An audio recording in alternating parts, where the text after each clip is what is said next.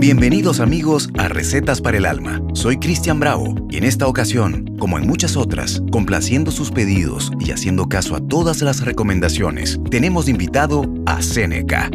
Séneca es uno de los más conocidos filósofos romanos de la antigüedad, de nombre Lucius Anaeus Séneca.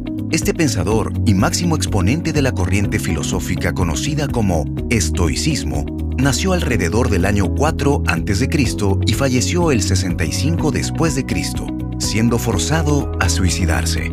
Séneca es recordado por sus aportaciones a la filosofía de la ética y la moral, y que también tuvo una gran relevancia en la gestión del Imperio romano durante el crecimiento del emperador Nerón, el cual terminaría por ordenar su ejecución. Empezamos con el ingrediente número uno de Séneca.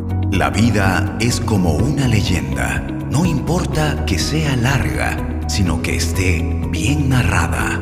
Lo que importa no es cuánto vivamos, sino cómo y que también lo hagamos.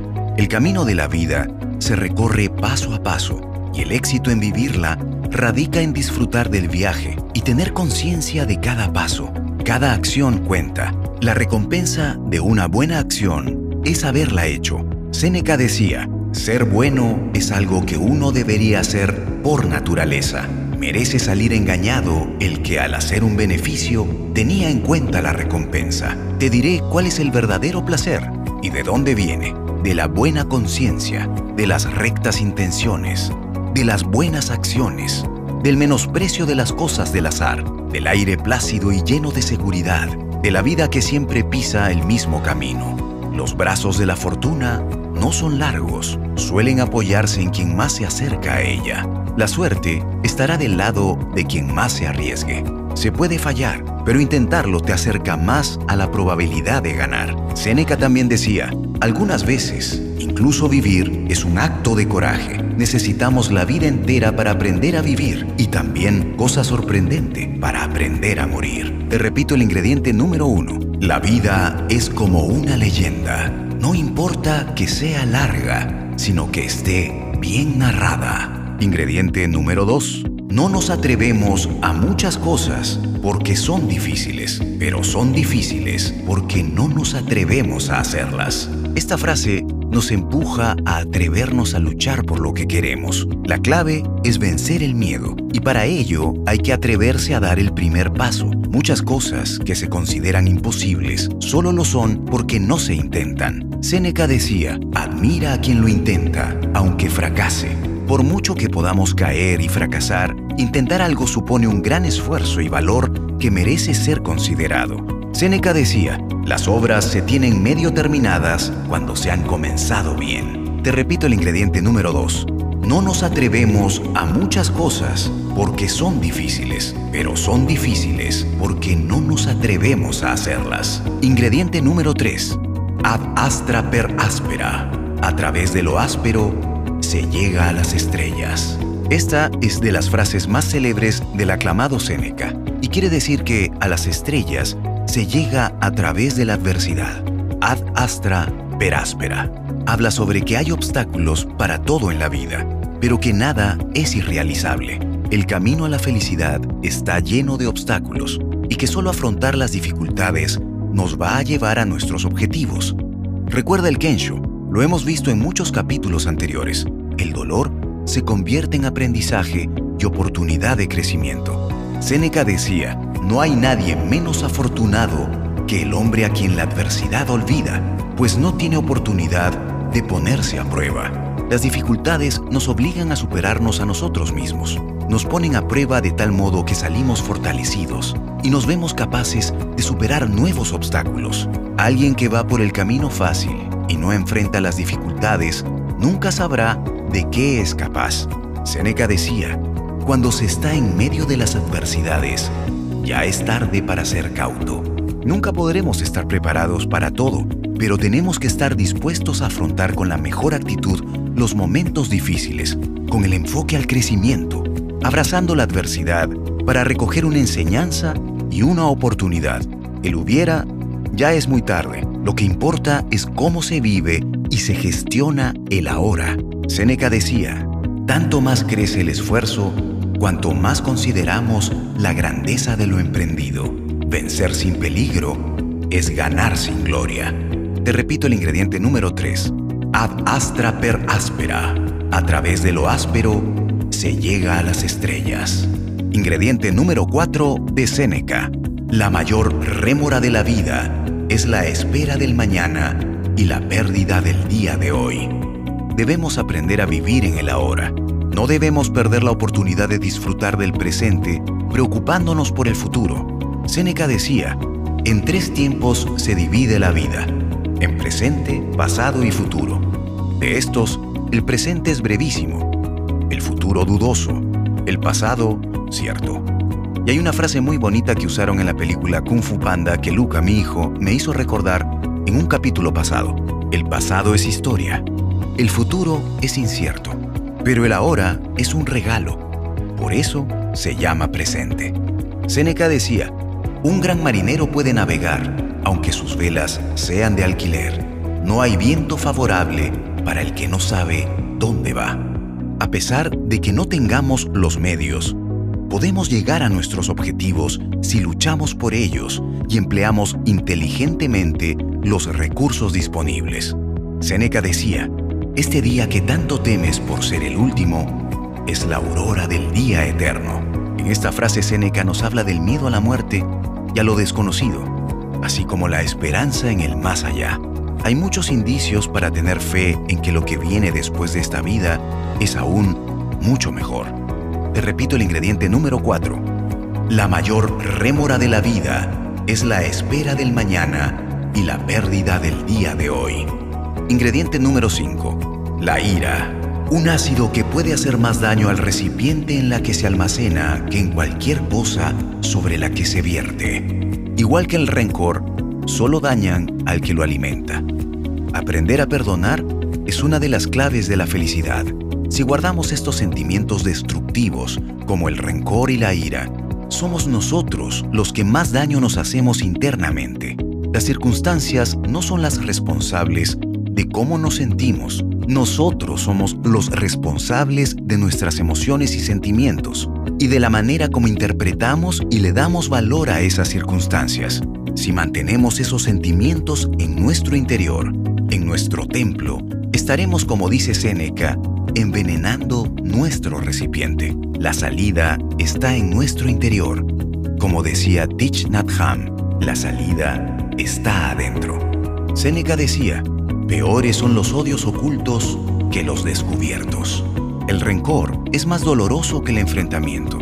Otro de los grandes males es la envidia, porque no se detecta a simple vista. Los enemigos declarados, los que sabemos que nos odian, son visibles y sabemos a qué atenernos, pero aquellos odios de los que no somos conscientes nos pueden hacer mucho más daño por ser inesperados. Séneca decía, el primer arte que deben aprender los que aspiran al poder es el ser capaces de soportar el odio.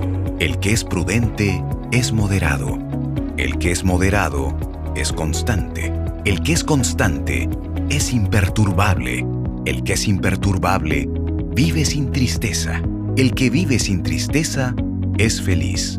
Luego, el prudente es feliz. Te repito el ingrediente número 5. La ira. Un ácido que puede hacer más daño al recipiente en la que se almacena que en cualquier cosa sobre la que se vierte. Ingrediente número 6.